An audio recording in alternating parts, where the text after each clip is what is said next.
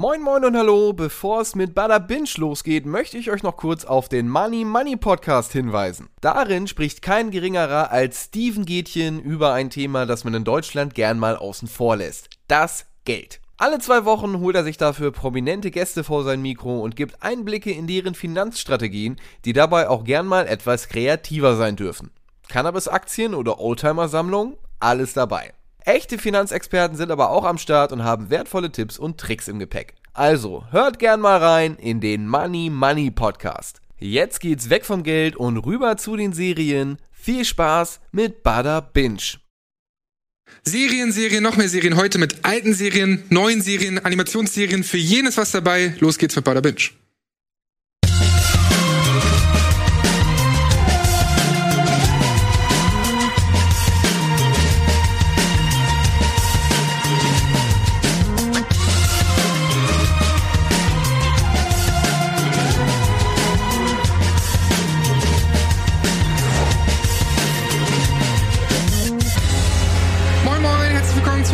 Neuen Runde Bada Binge. Und ich habe mir heute gedacht, ey, kein Simon da, kein Daniel da. Frage ich doch einfach mal Eddie und Nils, ob sie am Start sein wollen. Hallo, schön, dass ihr da seid. Gerne. Nachdem dann ähm, Gregor abgesagt hatte und äh, Krogi abgesagt hatte, Ball abgesagt hatte, äh, Sophia abgesagt hatte. Ich hatte eigentlich auch abgesagt. Und Eddie abgesagt hatte. Äh, Dann habe ich noch dreimal geschrieben. freue mich sehr, dass du mich eingeladen hast. Schön, dass ihr da seid. Ich habe wirklich ähm, einfach mal gesagt, ey, bringt ein paar Serien mit und das werdet ihr auch machen. Alte Serien, neue Serien, Animationsserien hast du gesehen. Über all das sprechen heute. Aber am Anfang will ich natürlich Eddie nochmal fragen, wie denn so dein Dreh war bei How to Sell Drugs Online Staffel 3. Ja, ich bin ja Schauspieler, deshalb fühle ich mich am Set einfach auch am wohlsten. Das ist einfach, da merke ich, da bin ich in meinem Habitat. One Take auch? Ähm, ja, aber ähm, nee, aber Spaß beiseite. Es war schon ein, ein sehr interessantes Erlebnis, zumal ja auch das die Folge war, wo Stefan Tietze ähm, Regie geführt hat. Ach, krass. Und es war dann natürlich auch sehr spannend für mich, ihm bei der Arbeit zuzugucken. Und er war, glaube ich, auch ein bisschen aufgeregt, weil er hat ja auch noch nicht so oft Regie geführt. Ich glaube, es war das zweite oder dritte Mal innerhalb der Serie, dass er äh, Regie geführt hat. Und ja, es war, es war sehr professionell, also sehr streng alle am Set. Also da äh, wird nicht viel rumgeflaxt oder so, sondern wenn die Aufnahmeleitung sagt, Ruhe bitte, wir drehen, dann ist äh, jeder also wirklich still. Und wenn du auch nur tief einatmest, kommt gleich einer und äh, sagt dir, wir haben noch gesagt, Äh, Ne? ja, Zeit ist Geld halt auch. Also ja, natürlich. Es muss alles äh, sehr effektiv da ähm, gemacht sein und ähm, ich war auch schon echt Du laut aufgeregt. geatmet. Ja? Ich habe natürlich nichts zu. Ich habe gar nicht geatmet, äh, weil ich so professionell bin. Wie lange hat es so gedauert? Also wie lange warst du da wirklich dann an dieser äh, einen Stelle? Also jetzt wie Szene lange die Szene gedauert hat. Also ich war am Set, war ich glaube ich einen halben Tag, weil es dann halt noch ein paar andere Sachen gedreht wurde, aber meine Szene, die ja sehr lang und ausführlich ist, ähm, als Kantinenmitarbeiter Nummer drei, Ja. ähm, ah, es hat insgesamt vielleicht eine Stunde war, war das dann. Also ich musste es ein paar Mal machen, bis Stefan ähm, der Meinung war, das war nicht overacted. Ist einfach, oder? Äh, Gerade nee, wenn du neben so- den ganzen Schauspielern stehst. Also Nein, es ist nicht so einfach und vor allen Dingen ist auch enormer Druck, weil da sind, ich saß ja dann auch mit äh, Maximilian, dem Hauptdarsteller von ähm, How to Sell Drugs, äh, da und du willst dann auch nicht ab verkacken, du willst es gut machen und du musst aber auch äh, gleichzeitig sollst du auch locker sein. Und dann ich gesagt, nee, mach einfach so. Und, krass, ey. aber es waren ja letztendlich, also wir haben noch ein paar Sachen mehr aufgenommen, die es dann leider nicht in die Serie geschafft haben, so ein paar O-Töne. Es sollte ja dann so ähm, Stromberg-mäßig sein, wo dann Katjana und ich dann noch irgendwas äh, sagen, das hat es aber leider nicht mehr reingeschafft. Ähm, nö, es war jetzt, äh, ehrlich gesagt, ist es jetzt nicht so anders von den Sachen, die wir bei Game One früher oder Game Two gemacht haben, wenn wir da irgendwelche Sketche drehen. Es ist alles sehr ähnlich. Ein ähm, bisschen hochwertiger, also mehr Personal, ein bisschen vielleicht Leute, die das schon 10, 20 Jahre in gewissen Bereichen machen, merkst du halt schon. Aber im Prinzip ist jetzt von der Art und Weise, ist es nicht so anders als das, was wir auch kennen. Ach krass. Ich find's ja heftig, wie viel Florentin tatsächlich, wie viel Screentime der Eine hat, ne? richtige, äh, richtige Hauptrolle in der Also wirklich, der war ja auf dem Poster ist der ja irgendwie, sieht man das auf dem? Nee, auf dem auf irgendeinem Poster ist er halt unten rechts so klein platziert irgendwie als der Polizist so. Aber ich habe echt gestaunt, wie viel Screentime Und wie gut ist er bitte? Und wie gut er ist. Also er ist wirklich äh, in der Serie, aber wir wissen ja, dass Florentin eh ein sehr guter Schauspieler ist. Er hat ja auch schon ZDF-Film gedreht und so. Aber es ist immer wieder eine Freude, ihm zuzugucken. Also das ist einfach auch ein Naturtalent, weil der hat das ja auch nicht gelernt. Er hat ja keinen, soweit ich weiß, weiß, zumindest keinen Schauspielunterricht genommen. Auch oder die Art und Weise der Rolle. Ne? Also er ähm, kann halt viele unterschiedliche Rollen Ja. äh, spielen. So, ne? Es gibt, glaube ich, viele Leute, die so für ein, zwei Rollen irgendwie, in denen sie sich wohlfühlen, die sie immer wieder abrufen können. Und dann äh, gibt's halt Leute, die ähm, können einfach alles spielen und können sich da so reinfinden. Und ähm, es war für mich ganz ungewohnt, ihn so ernsthaft zu sehen. Ne? Weil ich kenne natürlich in diesem Kontext eher, dass er ähm, einen Schabernack macht. So, Man wartet ne? schon auf den Gag. Genau, So, dass er halt, äh, ne, so, so, dass er halt Florentin ist. Und in dem Moment hat er wirklich, so, ich habe die ganze Zeit drauf gewartet, okay, wann, wann kommt denn die Ironie, wann bricht's denn durch, so, ne? Aber nee, er hat das halt natürlich, das war eine ernste Weil du ihn halt Rolle. kennst, auch privat. So, Ja, ja, ne? klar. Das Und da dann- hat er sie halt, äh, er, er hat das ähm, ernsthaft gespielt und das äh, fand ich ähm, äh, sehr, sehr respektabel, das mit anzusehen, ja. Wie hat dir denn oder wie hat euch denn die äh, dritte Staffel so gefallen? Ich, also ich, ich fand sie super. Ich fand sie besser als die zweite. Ich finde, dass sie das auch ähm, alles zu einem runden Ende äh, gebracht haben. Und ähm, wisst ihr, was ich übrigens gemacht habe, ist, äh, ich habe ähm, mich auf allen Sprachen einmal angehört. Oh, stimmt, das wird ja auch. Ja, es gibt ja die Serie, ist ja synchronisiert auf Französisch, Italienisch und so weiter. Also auch der eine Satz, den ich sage, das ist lustig halt, wenn du dann meine, türkische Eddie. Wenn, ja, gibt's auch. Habe ich mir alles einmal angehört. Ähm, ja, also es ist einfach, ich finde, man merkt schon, dass das natürlich eine Serie ist, die versucht, einen internationalen äh, Flair zu haben, die also möglichst nicht jetzt so deutsch rüberkommt. Ähm, und ich, ich finde einfach, dass die das schon, dass die schon sehr viel richtig macht. Also ähm, ist schon irgendwie, es ist natürlich, äh, also noch eine sehr, ähm, wie soll ich sagen, es ist noch nicht super ernst, nicht so Breaking Bad mäßig oder so. Es ist noch auch für ein jüngeres Publikum die Serie, glaube ich. Aber ich finde, man merkt auch gerade von der Bild- und Tonfabrik immer diese dieses visuelle, was die halt einfach mega gut drauf haben. Also auch dieses Verspielte mit verschiedenen ähm, ja, alles, was man halt äh, irgendwie auch digital noch dazu machen kann, ob es Effekte sind oder Schnitte oder so. Also ich finde, da ist einfach sehr viel Kreativität in dieser Serie. Voll. Du weißt nie bei einer Folge, was haben sie sich einfallen lassen, was kommt noch, irgendein Gimmick ist immer da und so. Also mir macht die Spaß. Was ich ein bisschen drüber fand, war halt wirklich, dass in jeder Folge gefühlt Netflix-Werbung nochmal extra gemacht wurde, erwähnt wurde oder ne, irgendwie so gezeigt wurde sogar richtig. Das fand ich ein bisschen drüber. Aber, Aber die spielen, die spielen Das natürlich auch so immer sehr, Meta. ne? also der, was der, der Trüberbrook haben sie ja auch wieder ähm, schön subtil dann mit eingebaut, Ja. was ich ganz lustig finde. es ist wie so ein kleines Cinematic Universe. Ja, Inzwischen. also ich, ich finde die, ich finde das klasse. Also wir, wir sind natürlich jetzt auch so ein bisschen dichter dran und kennen so ein paar Leute, die da so mitwirken. Dann bekommt das Ganze auch nochmal eine andere Perspektive, ähm, weil das, wenn du in eine andere Serie guckst, hat man immer das Gefühl, das ist irgendwie so ein anderes Universum äh, und das ist, die, die bauen da irgendwelche und dann kritisiert man das vielleicht auf eine, auf eine andere Art und Weise, als wenn man weiß, okay, was sind das für Leute, was haben die für einen Hintergrund? Ähm, dann hat man vielleicht nochmal einen ganz anderen Respekt davor, dass die überhaupt an den Punkt gekommen sind, so eine Serie erstmal machen zu dürfen und dann auch noch so gut zu machen. Ähm, das äh, nötigt mir natürlich erstmal immensen Respekt ab. Ähm, deswegen habe ich vielleicht auch einen leicht verblendeten Blick auf die Serie, weil ich feiere die dann total. Ähm, ich finde ich finde die Serie richtig gut. Ich finde die Schauspieler super. Ich, äh, ich finde äh, die Inszenierung top, äh, die, die Bildsprache top, viele lustige Dialoge. Ich finde durchaus auch dass man schon merkt, dass sie nicht auf Krampf versuchen, international rüberzukommen, so als sei das jetzt ein Universum, was quasi ähm, ein, ein Land ist, was nur so virtuell existiert. Ich finde schon, dass es da auch durchaus so deutsche ähm, Eigenheiten oder so sind, die dann da durchscheinen, mit denen sie auch hier und da mal ein bisschen spielen. Also äh, sie entsagen jetzt nicht völlig, ihr- sag ich mal, der, dem ihrem Herkunftsland oder so, wo das spielt. Ähm, also ich habe die Folge auch so durchgebinged, die dritte Staffel so durchgebinged.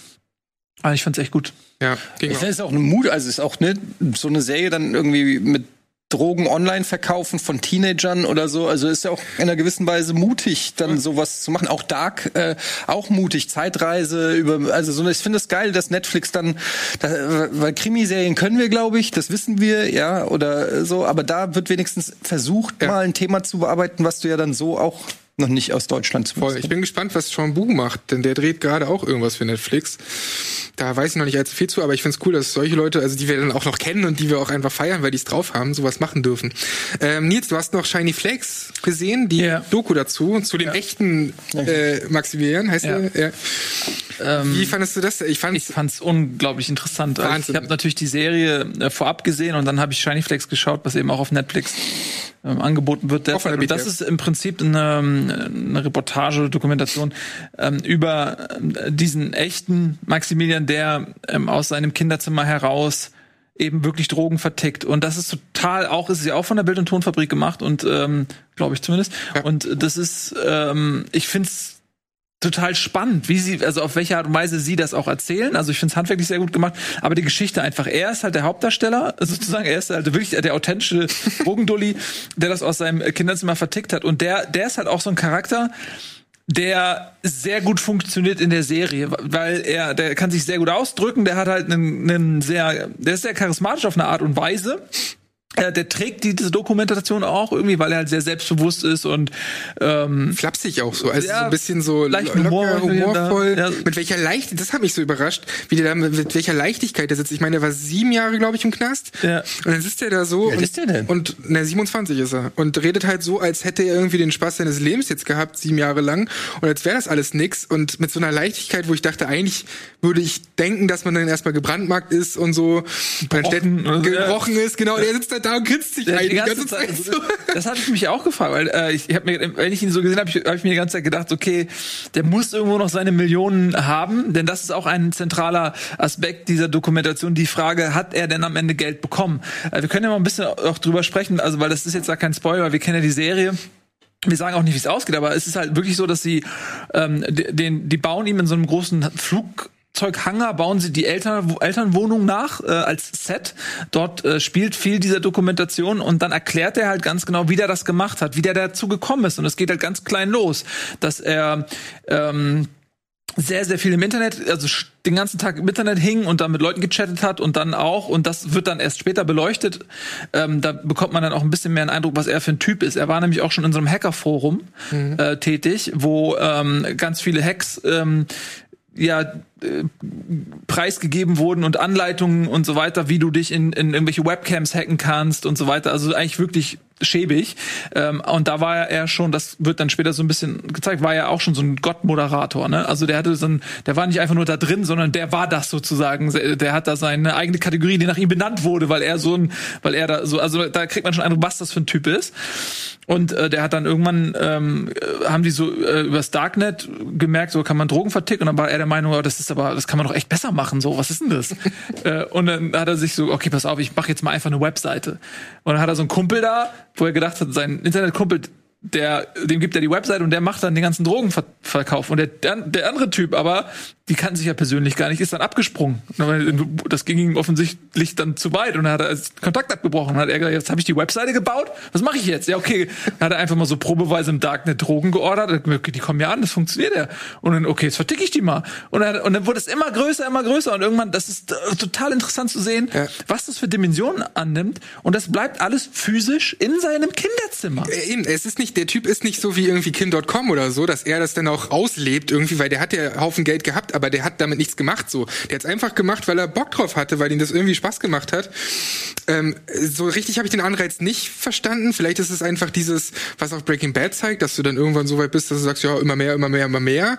Und ihm macht es halt Bock, obwohl es ja ein übelster logistischer Aufwand ist. Aber irgendwann dachte ich mir so, ey, das hat sich ja eigentlich für dich nicht so gelohnt. Jetzt warst du halt sieben Jahre im Knast. Ja, das ist halt die Frage. Ich meine, wenn du, wenn ich dir jetzt sage, pass auf, Sandro, du gehst jetzt sieben Jahre in den Knast Und danach bist du und dafür äh, kriegst du aber ein paar Millionen, äh, wenn du rauskommst, musst nie wieder arbeiten. So, weil- ma, weiß ich nicht. Wie viel, bei wie, für wie viel Millionen willst du sieben Jahre in den Knast gehen? Ja, jetzt bin ich schon zu alt. Jetzt hätte ich keinen Bock mehr. Jetzt habe ich ein Kind. Ja, mit so. 20? Aber mit 20. wenn du mit 20 sagst, du 20 bis 27. Und das Ding ist, der ist ja eh auch so ein Typ, der hat dann da einen Computer gehabt, äh, glaube ich, in der Zelle und der ist ja eh so ein Typ, der auch, äh, das kommt auch in der Doku rüber, dem Freunde nicht so viel bedeuten. Ähm, der, der ist sehr für sich gewesen, der war es ja auch gewohnt, da allein in seinem Zimmer den ganzen Tag ohne soziale Kontakte zu sein. Ey, vielleicht, ey, keine Ahnung. Sieben Jahre chillen dafür, bist du mit ab 27 finanziell, ähm, whatever. Naja, aber ähm, der äh, verliert völlig den Bezug zu dem, was er macht, ja. Denn es wird parallel so ein Erzählstrang auch von der Polizei aufgemacht, total interessant, so ein Katz-und-Maus-Spiel, wie die versuchen, den zu kriegen und er mit seinen Gegenmaßnahmen, er hat immer so eine leichte Arroganz, wie er dann die Polizeiarbeit bewertet. Und der Polizist immer so, ja, der, der nimmt sich aber auch ganz schön so.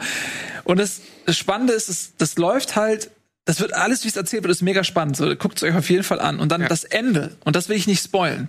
Aber das Ende ist wirklich so, dass man sich, das kann doch nicht sein. Man kann so viel sagen, dass es ein offenes Ende ist.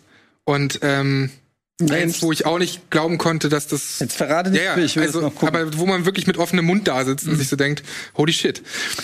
Also allein dafür lohnt es sich schon. Ja, also guckt euch das an. Ich finde, das ist eine, eine richtig gute. Also man muss natürlich äh, vorher äh, How, to Drug, äh, How to Sell Drugs Online fast gucken und, und dann die. Da, das macht schon Sinn. Ja. Aber man kann es auch Ja. alleinstehend gucken, ohne Frage. Aber es macht auch schon Sinn, das vorab zu gucken. Ja, also das ist ich was für ein krasser Typ ein. Ja. Also mit welcher Leichtigkeit, ich habe das einfach gar nicht traffen können, wie der das so durchzieht. Also zieh das auf jeden Fall rein. Ja, guck's dir an. Naja, auf jeden Fall habe ich jetzt auch Bock. Aber ich meine, es gibt ja solche Stories ähm, von so Bankräubern oder irgendwelchen Verbrechern, die irgendwie mit Leichtigkeit irgendwie irgendwelche ähm, Millionen angehäuft haben oder so. Das ist ja so eine. Also es gibt's ja so, äh, gibt- gibt's ja häufiger, auch wenn ich jetzt kein aktuelles Beispiel habe, aber Ja. Naja, vor allem die aber es ist halt schon krass, dass das ein 20-Jähriger aus seinem Kinderzimmer macht und irgendwie so ein ähm, das ist schon, ja, wie es halt auch sagt, Teenage Drug Lord, ne? Trifft's ja, ganz die gut. ey. Polizei einfach jahrelang da nichts Und der hat auch sein Geld und so nicht ausgegeben, ne? Das ist auch geil. Der hat einfach zu Hause ganz normal gelebt, hat das Pfand weggebracht für sein Das ist wahrscheinlich das. Schlauste, was er gemacht Ja, hat, ist, ja. dass es nicht verprasst Bei hat. zwei Bitcoin-Wallets kommen sie halt nicht ran. Das war halt das Ding. So einen konnten sie irgendwie knacken, keine Ahnung. Ach, der hat das als ein Bitcoin angelegt. Ja, ja, und zwei. Deshalb grinst und dann fragen die ihn, genau, dann fragen die ihn auch noch so, ja, ist denn da Geld drauf? Könnte sein. so, oder er sagt sogar nein. Also immer so es- verschwitztes ja. Grinsen irgendwie. Also wenn, wenn, wenn du kein Geld hast oder wirklich willst, dass die anderen das nicht, und das ist so ein Moment, wo auch seine Persönlichkeit durchscheint, meiner Meinung nach, ohne dass ich jetzt Psychologe bin. Aber er wird, Sandro hat ja gesagt, wird am Ende dann gefragt, so, ja, was ist denn mit diesen beiden Wallets? Kommst du da noch ran? Ist da noch was drauf? Ähm, und er druckst halt so rum und sagt, nee, ich glaube nicht. So, also, ich glaube nicht, dass da was drauf ist. So. Und es gibt jetzt zwei Optionen. Entweder du willst nicht, dass die Leute wissen, dass da was drauf ist, dann sagst du nein. Oder du weißt, dass da nichts drauf ist, dann sagst du nein. Die dritte Möglichkeit ist, da ist was drauf und du möchtest, dass die Leute so ein bisschen äh, denken, denken so, äh, der, der, hat, der hat am Ende ist er der smarte Typ, weil er hat sich was zurückgelegt und kommt jetzt raus und hat seine Million und alle, wow, Respekt. Äh, und, und so macht er das so ein bisschen. Also Aber das kann man noch überprüfen, ob auf der Wallet was drauf ist. Kann man ja einfach nachgucken. ja, ich das, das habe ich auch gedacht. Das hat mich gewundert, weil man kann ja Also wenn du die Adresse hast von der Wallet, checken, kannst du einfach checken, ne? was drauf ist. Das geht aber Ja, das ist irgendwie nicht. komisch. Dann, äh, dann hat er da irgendeine extra Sicherung, keine Ahnung. Aber es ist auch fast schon lustiger, als, als, als es sein sollte. Irgendwie, wie es aufgemacht ist, aber auf jeden Fall absolut unterhaltsam. Genau wie, und da kommen wir mal zur nächsten Serie, Dave. Dann Eddie und ich sind großer Fan, so viel kann ich schon mal verraten, von der Serie Dave. Und ähm, erzähl doch einfach mal den Leuten, worum es da überhaupt geht. Äh, Ja, das ist Lil Dicky, also der Typ ist eigentlich bekannt als Lil Dicky, der Rapper. Ihr habt bestimmt schon mal, ohne es vielleicht zu wissen, einen Song gemacht. Er ist relativ bekannt dafür. ähm, also er ist ein, ein jüdischer äh, Rapper, der äh, sich immer über sich selber lustig macht, dass er einen kleinen lustigen äh, Pimmel hat. Und ähm, macht sehr lustige Rap-Videos, äh, kann wirklich gut rappen, aber er will halt er will halt, äh, er ist halt Comedy-Rapper im Prinzip in Amerika. Ganz rein fiktional oder Nee, nee, also den Rapper gibt's wirklich, Lil Dicky. Und die Serie ist quasi dann noch mal so ein bisschen wie Curb Your Enthusiasm, wo Larry David si sich quasi in der Variante selber spielt. Genau. Ähm, ähm, und er ist halt, und das Geile ist halt, er ist halt in dieser Rap-Welt in Los Angeles, also er kriegt einen Plattenvertrag und er will halt der geilste Rapper der Welt werden. Und es gibt super viele Cameos von äh, echten Gangstergrößen und Rappern und so Aber auch auf der Party ganz andere. und andere Cameos und so, aber er ist halt, ähm, er zieht halt sein Ding komplett durch. Er ist immer awkward, er ist komplett peinlich, er ist komplett das Gegenteil vom klassischen Rapper-Klischee. Also er rappt darüber, wie, wie klein sein Pimmel ist, dass er nichts auf die Kette kriegt und so weiter. Und ähm, das aber immer zu fetten Beats und auch gut gerappt. Und ähm, er hält sich auch selbst für den Größten. Er hält sich wirklich für einen Künstler und äh, der kriegt aber trotzdem irgendwie nichts auf die Kette. Das ist sein bester Kumpel Gator, der einfach mega sein Fan ist und er ist, äh, und ihm eigentlich immer zuspricht und sagt, ey, du hast doch alles drauf. Und er ist aber zerfressen von Selbstzweifel, von Beziehungsproblemen, von dieser, von Hollywood, also von Los Angeles und dem ganzen Druck in der Musikbranche. Es hat so ein bisschen, hat mich manchmal so ein bisschen an Entourage erinnert, ein bisschen an ähm, ja auch Curb Your Enthusiasm im Sinne von, dass da einfach jemand sich selber spielt und von einem Fettnäpfchen ins andere äh, tritt und so. Aber wahrscheinlich dann auch äh, durchmischt, wenn wirklich auch mit ähm, Musikauftritten, ne? Also Ja, aber relativ bisschen, wenig, genau. also gar nicht so viel. Es gibt aber in der ersten Folge direkt eine richtig geile Szene, weil du denkst dir die ganze Zeit, rap doch mal endlich. Ähm, weil der kann ja wirklich gut rappen, also in echt auch. Also der in echt, der hat ja ein Video mit Chris Brown, das hat irgendwie 300 Millionen Ja, Klicks oder mit so. Snoop Dogg, so, ja, mit auch einem sehr gut guten ist. Song mit Pillow Snoop Dogg. Talk ist auch richtig geil. Also er hat wirklich, der ist ein guter Rapper und in der Serie die ganze Zeit wird er die ganze Zeit nur gedisst und verarscht. Dann äh, ist er bei ähm, in einem Studio mit so ein paar anderen Rappern, lauter krasse Gangster, die Whisky trinken, köpfen und er ist halt so der totale Dödel und alle sagen so, was du willst rappen und so. Und dann fängt er halt so an zu rappen, die Kamera geht so einmal so um ihn rum und es ist halt mega lustig, was er da rappt und wie er es rappt und so. Ist schon eine gute Szene. Und ähm, ein bisschen hat mich die Serie auch an Atlanta erinnert. Wer die Serie kennt, gibt's auf Disney Plus, weil jede Folge ist so ein bisschen, also die Folge hängt zwar lose miteinander zusammen, aber jede Folge ist immer irgendwie ein Thema sozusagen und auch in sich mehr oder weniger abgeschlossen und auch oft sehr abgefahren. Also dann sind sie einmal auf soll er auf einem Kindergeburtstag rappen und dann passieren da irgendwelche Sachen oder er ist auf einer äh, äh, beim Videodreh von einem anderen Rapper, wo lauter Bitches sind und er soll dann seinen Kopf zwischen die Bitches und dann fängt er mit den anderen Rappern an zu diskutieren. Oder auch- äh, weil er dann seine moralischen Vorstellungen so, ich weiß nicht, ob mein Kopf so zwischen den Bitches und die anderen Rapper so sagen, "Oh, it's Bitches, get your head. Und er so, ja, aber ich weiß nicht, äh, diese großen, die nackten Hintern in meinem Gesicht. Also er fängt dann so an und es ist immer awkward, weil er halt, er hat keinen Filter. Er sagt immer, was er denkt. Und äh, er, er nimmt nie irgendwie Rücksicht auf. Also es ist so ein bisschen auch wie Larry David, ne? Auf So eine Art- ehrlich irgendwie. Ja, er ist halt immer ehrlich. Er sagt halt immer, nee, das finde ich, das ist mir unangenehm, oder das ist mir peinlich oder das will ich nicht machen oder ähm, ja, es, es gibt eine Situation nach der anderen, wo du einfach nur vor Cringe fast stirbst. Ich habe in der vierten Folge, war das die vierte? Ich glaube ja, wo am Ende der Tisch, sag ich mal, Der Tisch, der Tisch mit seiner Freundin. wo sie die Präsentation halten. Nee, ähm, wo Garage aufgeht. Und dann, Ach so, wo sie- Da, ja, da konnte ich nicht mehr. Da habe ich wirklich fünf Minuten einfach da gelegen und, und gelacht so. Und das ist halt wirklich, also diese Momente, dieser Aufbau auch von diesen Momenten ist so stark. Und was ich jetzt auch in der zweiten Staffel gemerkt habe, da habe ich leider erst zwei, drei Folgen gesehen, aber die erste Folge behandelt dann so K-Pop, wo er dann plötzlich in Korea ist und so, ne? Und die hat auch so aktuelle Bezüge. Oder eine Folge ist dann, da taucht plötzlich Macklemore auf, wo er sich auch denkt, ja, das hätte ich sein können. So den Erfolg von Macklemore hätte ich haben können, aber bei ihm läuft halt so viel schief, dass er eigentlich, obwohl er so krass ist, nie auf dieses Level kommt. Und dann natürlich auch ganz viel Ängste hat und so. Und ähm, das Comedy-Timing ist perfekt. Also ich liebe die Serie. Ich mag die auch, ich mag die gerne. Ich habe jetzt zweite Staffel, bin ich jetzt, habe ich acht Folgen geguckt und ähm, äh, also macht wirklich auch so, weil es geht auch leicht runter. Es, also es ist wirklich eine Serie, eine, die wurde eine Folge nach der anderen. Ähm, ich habe mir im Urlaub musste ich mir die richtig aufheben, weil ich immer mich dann abends gefreut habe, oh jetzt noch eine Folge vorm Einschlafen. Und es gibt auch zu wenig von solcher leichten Kost irgendwie. Also ich suche immer genau solche Serien und ich finde, also gerade bei Comedy ist es ja auch immer so ein Ding, klar, es gibt viele Comedy-Serien, aber trifft es jetzt wirklich deinen Humor irgendwie? Und selbst sowas wie Community hat mich zwischenzeitlich dann halt irgendwie verloren. Und es gibt wirklich wenig Serien, wo ich dann abends irgendwie nochmal eine Folge anschmeiße und damit absoluten Spaß habe. Also absolute Empfehlung ist aber, glaube ich, bislang gibt's das nur bei iTunes US. Muss man äh, gucken, aber es gibt natürlich die Hoffnung, dass es, weil es eine FX-Serie ist, wie Atlanta auch dann bei Disney Plus irgendwann landet. Und wenn man sich halt interessiert für Little Dicky, für Rap, für das Rap-Business im Prinzip, wobei man das jetzt nicht muss, das ist einfach nur der Background, vor dem es spielt. Am Ende des Tages geht's einfach um einen neurotischen Typen, der versucht in LA eine Karriere als Rapper zu machen. So, das wäre jetzt so Ja. die Kurzfassung. Aber auch sehr weirde Folgen. Also es gibt auch ähm, eine Folge, da soll er, ähm, wie heißt der äh, berühmte Produzent mit dem Bart, äh, der schon alle Beastie Boys, ähm, Rick Rubin. Rick Rubin. Und da äh, gibt's dann auch so eine Szene, wo er auf Rick Rubin ist, wirklich einer der berühmtesten Der äh, Produzenten, die es gibt, der mit allen großen äh, Hits gemacht hat. Und er soll dann zum Haus von Rick Rubin und mit ihm einen Song aufnehmen. Und dann sieht er erst so, so einen Typ mit langen Haaren irgendwie so von hinten, denkt, das ist Rick Rubin, dann ist es aber nur der Kumpel von Rick Rubin. Und die ganze Folge taucht Rick Rubin überhaupt nicht auf.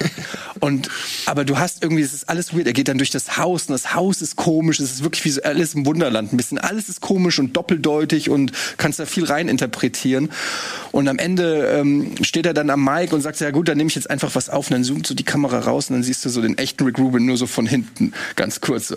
und das ist natürlich wenn man Rick Rubin nicht kennt ist es nicht cool. Dann ist es, dann rafft man es auch nicht. Aber wenn du Rick Rubin kennst dann denkst du dir halt okay der kriegt kriegt halt wirklich jeden Scheiß Superstar, der in Amerika zumindest angesagt ist, kriegt er in, in die Folgen rein. Der hat auch einen Song gemacht. Ich glaube, Earth Song heißt der. Da ist jeder drauf. Da ist Ja. Ariana Grande noch und ähm, was weiß ich, die größten Stars. Also er hat ja auch das Ansehen so in der Branche. Aber er ist halt nicht der erfolgreichste in dem Sinne von Macklemore oder so. Aber absolute Empfehlung von uns, würde Ja, ich sagen. Ähm, Simon hatte vor einiger Zeit bei Bada Binge Kompakt schon ein bisschen über Cutler gesprochen. Wie heißt es? Cutler. Die hast du auch gesehen, Nils. Genau, Ähm, Katla ich erzähl doch mal ein bisschen was, was dazu. Und eine Netflix-Serie, es ist, glaube ich, eine isländische Serie. Und ich finde ja, so nordische Serien haben immer so einen äh, eigenen Stil, ähm, was so, so eine leicht depressive Bildsprache, auch die Charaktere alle so, ähm, so ein bisschen langsam und melancholisch. Ähm, uncool, ähm, so jetzt im Kontrast mit dem, was jetzt gerade bei Dave oder so vielleicht für einen cooles Faktor gesetzt worden ist. Und äh, das trifft eben auch auf diese Serie zu. Sie spielt ähm, auf irgendeinem, ich weiß, ja, auf einer Insel. Ich glaube, es ist eine isländische Insel oder Vulkaninsel und dort ist ein Jahr bevor diese Handlung stattfindet, mal ein Vulkan ausgebrochen, ähm, so dass quasi die meiste Bevölkerung evakuiert wurde, so dass dieses Dorf eben noch zusätzlich depressiv wirkt. Ne? Überall ist Vulkanasche auf dem Boden, die ganze Zeit flirren so, ja, so flirrt diese Vulkanasche auch durch die Luft, ja, ähm, und man kann eigentlich gar nicht ohne Atemmaske raus und dann ähm, stehen überall die Fahrzeuge, die zum Teil da unter der Vulkanasche sind. Und da ein paar Leute leben da aber auch in erster Linie Alteingesessene oder Forscher, äh, die dann auch noch sind. Und äh, dann ähm, ist die Situation, dass in, bei der eigentlich bei der Hauptdarstellerin ähm, die Tochter ein Jahr zuvor verschwunden ist und die taucht auf einmal wieder auf.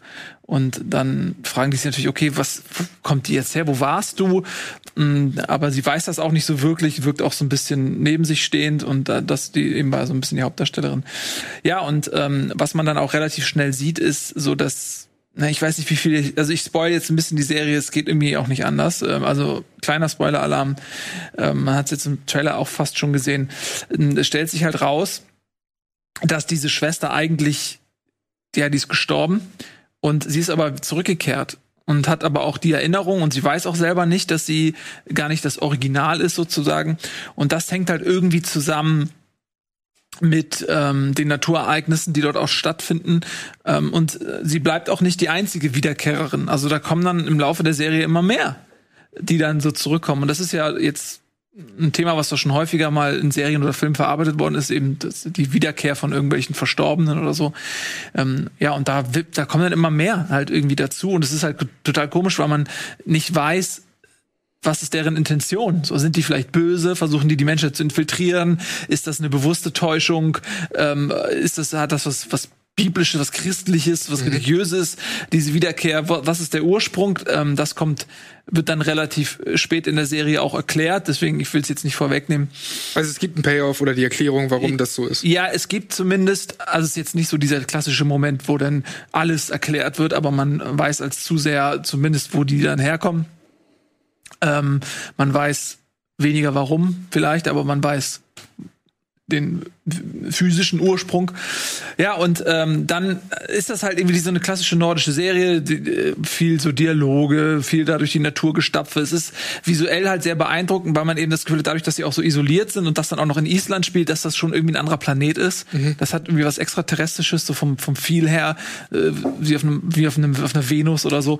Um, und ich mag halt solche Serien, weil die so ein bisschen unaufgeregter sind, weil sie eine andere Herangehensweise haben als so klassische amerikanische Serien, anderes Pacing haben. Das mag, mag sein, dass das nicht jeder mag.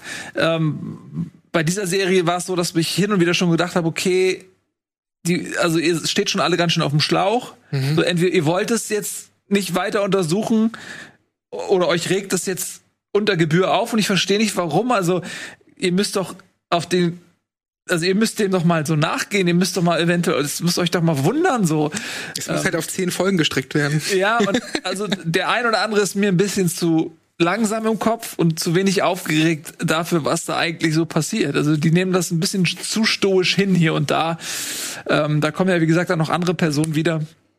Ähm, und dann ist das schon manchmal, ey, komm Leute, jetzt so ne, Ja. im Internetzeitalter ist man gewohnt, dass das hier und das dauert da ein bisschen lange. Naja, vor allem, wenn du das auf Netflix siehst und links und rechts tausend Optionen hast, was anderes, schnelleres zu gucken.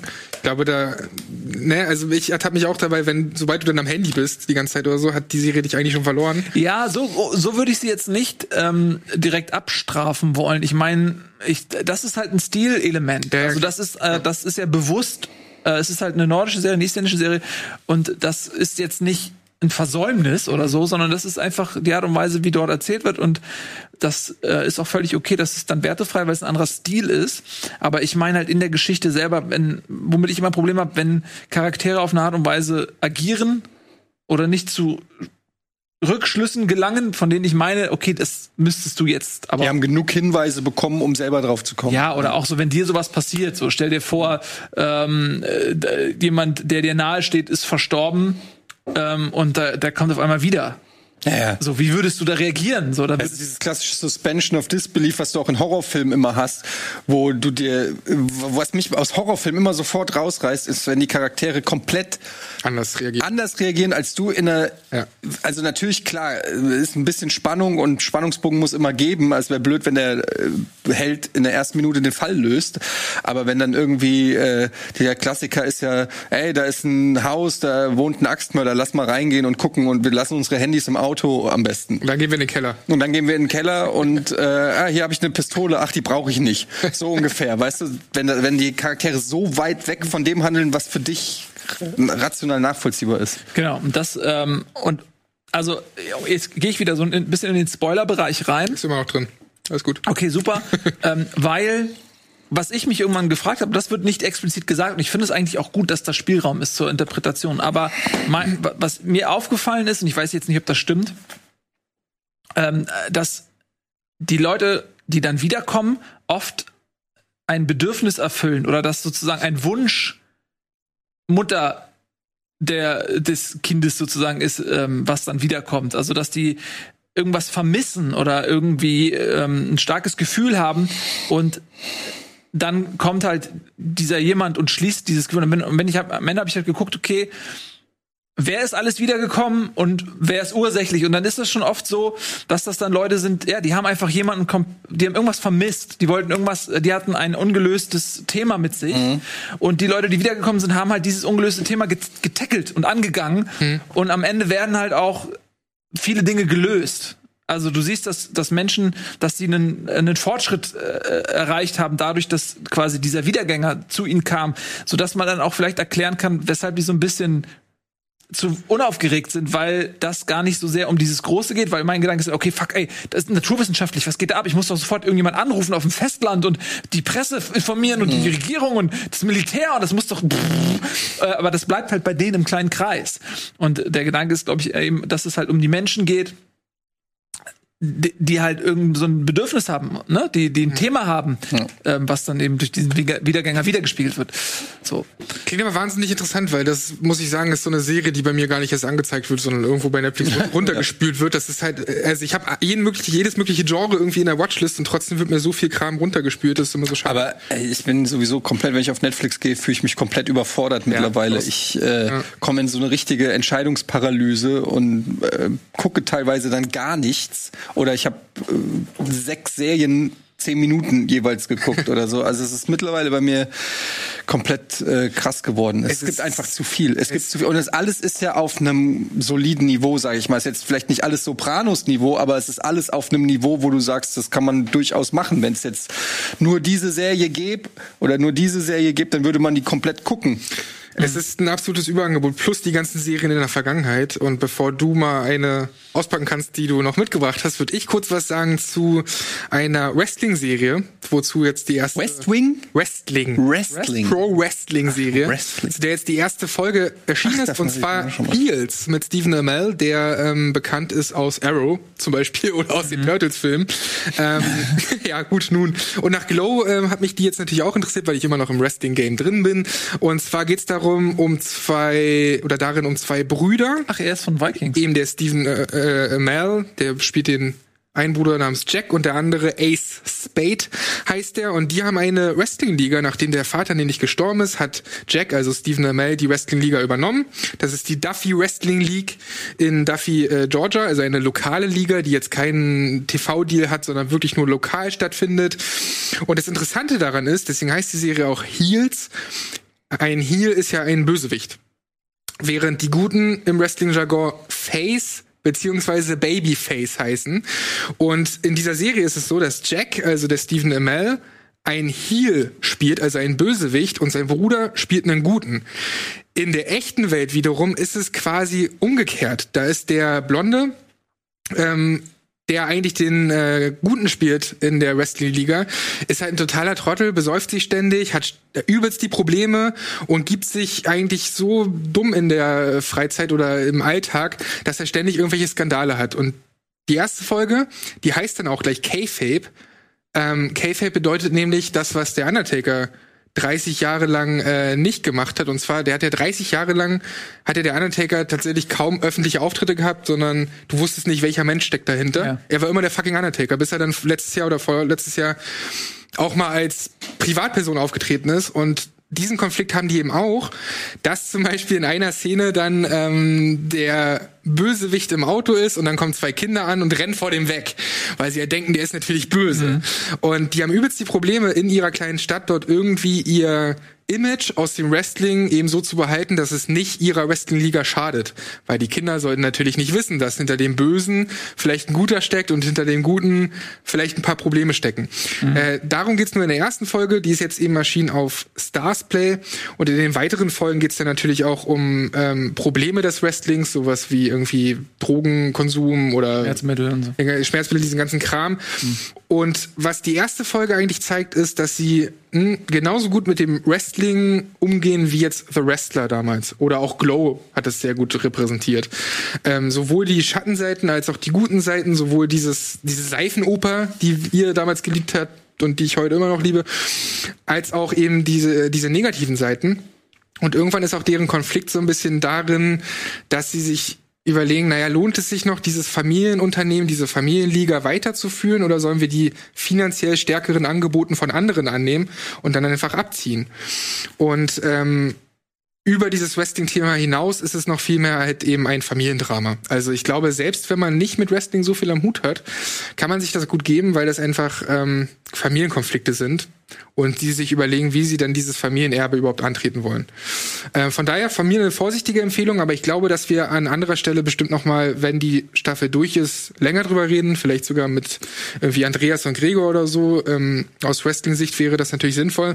Aber mir hat das ganz gut gefallen. Und gerade auch Stephen Amell, der hat tatsächlich drei richtige Matches gehabt in den letzten Jahren. Mhm. Also der hat auch richtig äh, für Wrestling trainiert und das siehst du dann halt auch. Also es ist echt authentisch, kann man sich geben. Ähm, und wenn man zum Beispiel Glow mochte oder so, dann kann man, ist natürlich nicht ganz so lustig wie Glow, aber dann kann man sich das auch geben. Kann ich euch empfehlen. Wenn ihr mal wieder Bock auf bisschen Wrestling habt. Ja, also für Wrestling-Fans sicherlich jetzt äh, interessant. Also mich genau. reizt, reizt jetzt nicht so sehr, auch wenn das, was du erzählst, schon was auch sah, auch alles gut aus oder so. Mhm. Aber ich habe erstmal noch zehn andere Sachen auf der Liste, die, äh, ja. die, die jetzt davor noch stehen würden. Das denke ich mir mal hierzulande bei Starsplay. Das ist ja ein Abo, das du nochmal extra bei Prime haben musst. Mhm. Für solche Serien ist es schon, finde ich, auch eher schwierig, dann irgendwie eine Audienz zu finden, oder? Weil du hast dann Netflix, hast du irgendwie alles mögliche, Prime hast du schon alles mögliche. Und da musst du nochmal so einen Unterdienst abonnieren. Ja. Bei dem Überangebot nicht so einfach, ne? Das Und damit kommen wir dann auch mal zur nächsten Serie. Eddie, denn du hast noch eine noch ältere Serie mitgebracht. Ja, 2009, eine meiner wirklich Lieblingsserien und großer Einfluss, ähm, große Inspirationsquelle für Eduard Laser tatsächlich. ähm, Eastbound and Down, ich habe es mal hier mitgebracht, habe ich mir damals die äh, ersten beiden Seasons habe ich mir ähm, auch gekauft. Ähm, mit ähm, Danny von und mit Danny McBride, den man ja mittlerweile auch ganz gut kennt. Und er spielt ähm, Kenny Powers. Kenny Powers, eine ehemalige Baseball-Legende, der äh, basiert auf, ich habe den, ich habe den Namen vergessen von dem echten Typen, der auf dem die Serie so ein bisschen basiert. Und er ist eigentlich, das ist eigentlich die Paraderolle für Kenny Powers. Er ist ein Has-Been, wenn du so willst, der aber nicht akzeptieren will, dass er ein Has-Been ist, der ähm, Kesha sagt, fuck yeah, Kenny Power. und er ist einfach der größte Poser, den es einfach gibt auf der Welt. Er, er ist immer noch der Meinung, dass er einfach der Allergeilste ist. Und er ist eigentlich eine, eine richtig arme Wurst und äh, ein kompletter Trottel, strunzdumm, aber er findet sich mega geil. Und er äh, macht einfach alle, er macht einfach nur Scheiße. Ähm, be- also, und die Serie ist halt HBO, das bedeutet halt, ähm, sie ist sehr explizit, also Dick and Fart-Jokes natürlich, Drogenkonsum, Sex, es ist alles dabei.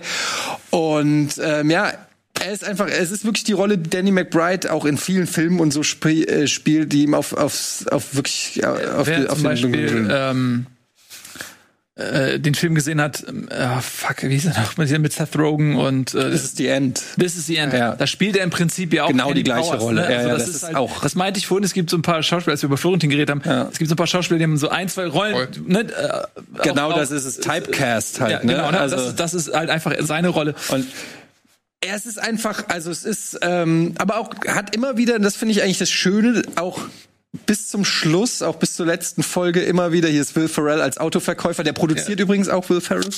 Ähm, und es gibt immer wieder ähm, auch emotionale Szenen, weil er ist halt ein tief gebrochener Typ, der ähm, eigentlich, du, du merkst, er hat eigentlich das Herz an der richtigen Seite, aber er ist einfach zu dumm und einfach ein zu krasser Proll. Das ist seine Frau, mit der es halt immer wieder abgeht. Das ist so sein Sidekick, der ihn über alles liebt und der einfach von Kenny Powers nur ausgenutzt wird. Ähm, ja, viele Cameos von bekannten ähm, Comedians sieht man jetzt auch hier schon im Trailer. Und ähm, ja, ich liebe die Serie einfach. Ich habe die, glaube ich, schon dreimal geguckt und man kann, es ist auch so eine typische Serie, wo es einfach so einzelne Zitate gibt und, und einzelne Szenen, die man einfach feiert. Und es ist so ein bisschen auch dieser American dieser übertriebene, ich weiß nicht, wie, dieses übertriebene Posertum von Amerika und was du auch im amerikanischen Sport hast, so auf dem, so, so komplett mal gezeigt. Dieses, ich meine, Baseball, ich bin nicht so tief im Baseball, aber es ist ja einfach die, wo die, wie die rotzen und mit den Goldkettchen und so weiter. Baseball ist ja schon auch irgendwo eine, einerseits eine sehr prollige Sportart, so wie ich das zumindest hier aus der Distanz mitkriege. Gleichzeitig ist es aber auch eine Amer amerikanische Traditionssportart, mit, wo die Familien am Wochenende hingehen und ähm, ja, man kennt so ein ähnlicher Film wäre zum Beispiel hier dieses dieser NASCAR-Film äh, Ricky Bobby mit ähm, Will Ferrell auch, ne? Ähm, und ja, ich, ich, ich muss sagen, ich liebe ich liebe diese Serie. Ich mag äh, Danny McBride in dieser Serie so so sehr und es ist auch eine Serie, die sehr leicht, also kannst du wirklich auch Geil. Weil Ja. Dennis, das, Eine das, Folge nach der anderen gucken. Das ist das, was ich Ja, vorhin meinte. kannst du gerne, Vielleicht, vielleicht mit. jetzt mal danach holen. und ähm, Ich Ja, äh, hab die E-Sport auch geguckt damals. Ähm, äh, wir haben ja auch damals immer schon viel drüber geredet und ich liebe die Serie, ich kann es nur bestätigen. Ich finde, äh, das ist so genial, wie er diese Rolle spielt. Ja. Ähm, und man, er, obwohl er einfach so ein Vollarsch ist, schafft er es ja trotzdem, dass man sich irgendwie mit ihm ein bisschen identifiziert und Ja. mit ihm rootet so äh, und ihm dann doch das Beste wünscht. Aber er steht sich halt selbst im Weg und er ist halt einfach wirklich ein Vollassig. Er ist halt, er ist rassistisch, er ist sexistisch, er ist homophob. Äh, also diese Serie würde niemals heutzutage noch irgendwo wahrscheinlich laufen, muss man fairerweise sagen. Aber ähm, es ist einfach irgendwie, äh, dadurch macht es das auch spannend, weil er halt keinen, weil er ist halt, du hast das Gefühl, das ist ein echter Typ, so den es wirklich irgendwo gibt. Es basiert ja auch auf diesem echten Baseballspieler, der glaube ich auch einen Skandal nach dem anderen hatte. Ich habe jetzt den Namen äh, vergessen. Und ähm, ja, aber wie du sagst, eigentlich ist die große Kunst, dass man trotzdem irgendwie für ihn, also er ist halt der klassische Anti-Held, so, ne? Du bist irgendwie trotzdem für ihn und willst halt trotzdem wissen, was passiert, obwohl er nur ähm, Scheiße baut und eigentlich nur ein Arsch ist. Ja. Krass. Ja, ich bin, ich bin gespannt. Ich werde mir das auf jeden Fall mal demnächst geben, weil es eben, ja, wie du sagst, auch mal eine Feelgood-Serie vielleicht ist. Oder eine leichtere Kost, sagen wir mal so. Ja, also es gibt auch, wie gesagt, gibt ein paar äh, auch emotionale Momente, aber im größten Teil ist es echt total äh, Spaß. Cool. Eastbound and Down. Ich nehme die einfach mit, okay? Äh, ja, aber Geil. Wiedersehen macht Freude, ne? Geil. Mal gucken. Ähm, ein bisschen Zeit haben wir noch, liebe Freunde. Und zwar äh, habe ich ja am Anfang erwähnt, dass wir auch noch Animationsserien behandeln. Das haben wir jetzt nicht großartig gemacht. Aber vielleicht kannst du dich kurz fassen, Nils, denn wir haben zwar schon über Castlevania und Masters of the Universe gesprochen, aber noch nicht, noch nicht über. Tre Tres? Tresse. Trese. Okay, sag doch mal, was, was ist denn Tres?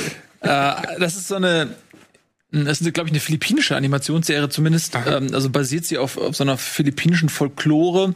Ähm, und es sieht schon so DC-mäßig aus vom, vom Zeichenstil. Also das ist schon irgendwie wertig gemacht. Und die Geschichte ist irgendwie, dass es halt in dieser Stadt spielt. Und dort sind halt diese ganzen ähm, Höllenwesen aus dieser philippinischen Folklore äh, leben Seite an Seite mit den Menschen. Also nicht Seite an Seite, sondern eher es ist wie so eine äh, Rückseite der Medaille. Ne? Sie leben natürlich jetzt nicht alle total offen, aber sie sind schon irgendwie integriert in die Stadt, aber alle so ein bisschen versteckt, fast ein bisschen wie bei Men in Black oder so mit den ganzen Außerirdischen, ähm, nur noch ein bisschen weniger subtil vielleicht. Äh, und dann gibt's halt diese Tresse und dieses, dieses, die mit den äh, schwarzen Haaren, das ist so die Hauptdarstellerin und sie ist irgendwie so einer Blutlinie von, ähm, ja, wie, wie nennt man diese Position? Sie, sie ist so zwischen diesen Mächten, sie ist so Vermittlerin, aber äh, passt eben auch auf, dass das Gleichgewicht gewahrt bleibt. Sie kann so ein bisschen zaubern und kennt äh, irgendwelche Rituale und, und Tränke und, und so äh, und versucht dann eben äh, so die, die Machenschaften des Bösen aufzuhalten und äh, das Gleichgewicht zu wahren. Und da gibt's halt so viele so, so, so Ehrenkodex und irgendwelche Deals, die sie dann da macht. Ähm, und sie hatte ihre eigene Geschichte äh, mit ihren Eltern, die diesen Job im Prinzip schon gemacht haben und äh, an ihr weiter, an sie weitergegeben haben und ähm, dann hat sie so ein paar Verbündete, so zwei Zwillinge, deren Geschichte später noch erzählt wird. Und ja, und es wird da halt unglaublich viel gekämpft natürlich und geschnetzelt und sehr explizite, man sieht's, äh, Gewaltszenen für Leute, die so Bock haben auf so gorige ähm, Animationsserien, ist es auf jeden Fall das Richtige. Äh, ja, also ich habe das, ich gucke eigentlich jetzt, ich also das hat mich ein bisschen an Castlevania erinnert auch so, ne? Also vom Schnetzelgrad und so und irgendwie finde ich das manchmal ganz unterhaltsam. Ich nehme das natürlich nicht alles so komplett ernst, aber ja, die Serie mir hat die irgendwie gefallen, weil die so dieses düstere hat und dann auch immer so diese Gespräche so mit den mit der Unterwelt und dann gibt's irgendwie ganz gute Charaktere. Ähm, ich würde, also ich tue mich immer schwer, jetzt da jetzt eine Nummer drauf zu setzen oder so ja. weiter. Es gibt so ein paar Sachen, was so auch so die die, die, das, diese große ganze Geschichte angeht, wie dann am Ende auch aufgeklärt wird, wie das alles zustande kommt. Das ist nämlich sehr klassisch dann, äh, wie am Ende dann so die Zusammenhänge und so weiter offenbart werden. Das ist dann so ein bisschen, hätte man vielleicht ein bisschen anders machen können. Aber wie gesagt, wer so Bock hat, wer auf eine Serie Bock hat, die man so ein bisschen nebenbei gucken kann, äh, wo man auch allein durch das Visuelle so ein bisschen unterhalten wird und durch die Charaktere, so das kann, kann ich empfehlen. Ich habe die jetzt nicht so geguckt, dass ich da wirklich äh, hundertprozentige ja. Aufmerksamkeit nur auf die Serie hatte. Ich habe dann nebenbei oft mal so andere Sachen gemacht und getüdelt oder so. Das finde ich ganz gute Kategorie, so Serien zum nebenbei gucken. Ja. Also weil das suche ich auch immer wieder. Meistens mache ich dann irgendwelche so Sportdokumentationen oder sowas ja, an. Genau. Ähm, jetzt hier Malice at the Palace oder so, wo ich dann äh, nebenbei noch irgendwas auf dem Computer mache und ähm, das finde ich eigentlich ganz gut, weil es gibt auch Serien, wo du ja komplett konzentriert äh, zugucken musst ja, und soll so. man mal ein Special machen vielleicht so. Ja, wirklich so wie ja, brauchen wir noch ein cooles Wort dafür. Serien gut. zum nebenbei. Ja, bei der ist ja auch cool mal so ein, ne, wenn die einen anderen Background hat und so, zu gucken, was von dort so kommt. Das ist ja anders als das, was man sonst gewohnt ist, wahrscheinlich auch inhaltlich. Genau, und ich, ich glaube wirklich, dass das halt diese lokale ähm, Folklore ist, die dort verarbeitet mhm. worden ist, ähm, so dass man jetzt aus unserem Standpunkt ist das einfach Fantasy, ne? Aber das hat schon irgendwie einen Ursprung alles. Und wie adäquat das jetzt umgesetzt worden ist, nach der Lore, weiß ich nicht, aber das hat schon, da ist schon ein Hintergrund, ne? Den, Basiert das, eigentlich auf irgendwas? Comic oder auf Videospiel oder das sowas? stand auf eine ähm, Die meisten Anime-Serien Anime basieren ja meistens auf irgendeiner Vorlage. Stand, glaube ich, Comicreihe. Ah, okay. auf, basierend auf Comicreihe. Ich kenne die aber auch nicht. Ähm, aber ich bin interessiert auf jeden Fall. Wenn ich jetzt mal die ganzen anderen Sachen hier abgearbeitet habe, dann gucke ich da vielleicht auch mal rein. Mhm. Ey, wir sind schon äh, wieder rum mit der Zeit. Das hat sehr viel Spaß gemacht. Das war ein wildes Potpourri an Serien heute, die ihr so mitgebracht habt. Vielen, vielen Dank dafür. Das war doch eine schöne Runde und vielen, vielen Dank euch fürs Zuschauen. Schreibt gerne in die Kommentare, was ihr über die ein oder andere Serie denkt oder welche euch am meisten interessiert hat von den, weiß ich nicht, sechs, sieben, die wir gerade hatten und welche ihr euch vielleicht wünscht in Zukunft, welche wir mal besprechen sollten, denn wir holen ja auch manchmal so Specials raus, dass wir uns 45 Minuten lang nur einer Serie widmen. Lost haben wir zum Beispiel noch nie gemacht oder was auch immer. Scrubs haben wir nicht gemacht, also schreibt gerne auch das in die Kommentare. Vielen, vielen Dank Nils, vielen, vielen Dank Eddie. Bis zum nächsten Mal. Haut rein. Tschüssi.